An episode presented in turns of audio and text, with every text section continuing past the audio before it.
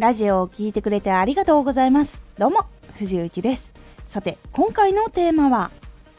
弱さをさらけ出す勇気を持と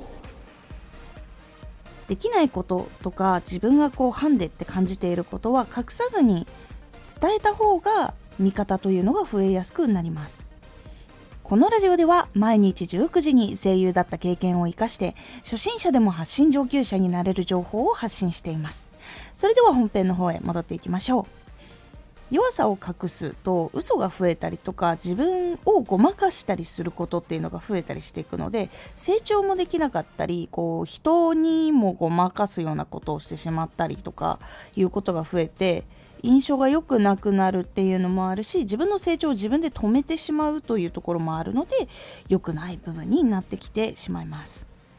つい隠したくなるのはできないことを認識されると夢が叶わないと感じるというところもあるかもしれません。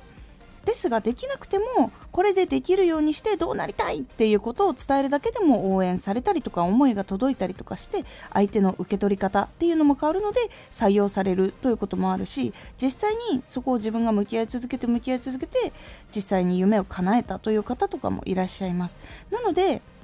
弱さをさらけ出したからといって夢が叶わないというわけではありませんそして相手の苦手なところっていうのをしっかり知ることで相手の人もこうどういうふうに関わっていこうかとかどういうふうに一緒に歩んでいこうかとかいうところを考えてくれたりとか話し合ったりしてくれたりというところも出てきたりするのでしっかりと話すことで自分がいても大丈夫な場所っていうのが見つけられたりします。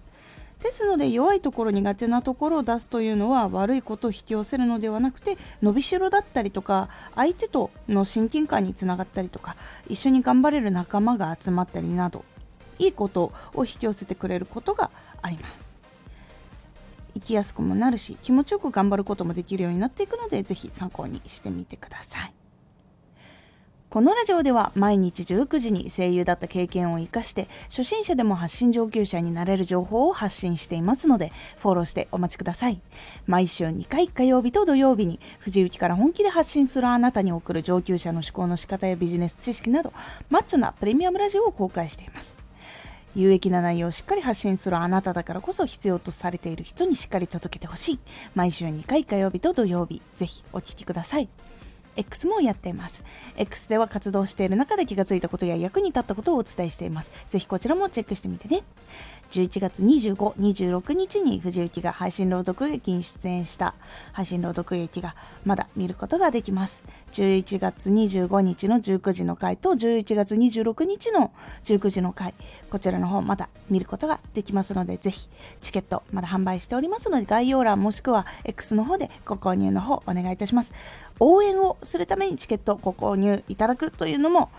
力になりますし、その作品をこう作っている方々のところにも還元されますので、ぜひお力を貸していただければなと思います。コメントやレター、いつもありがとうございます。では、また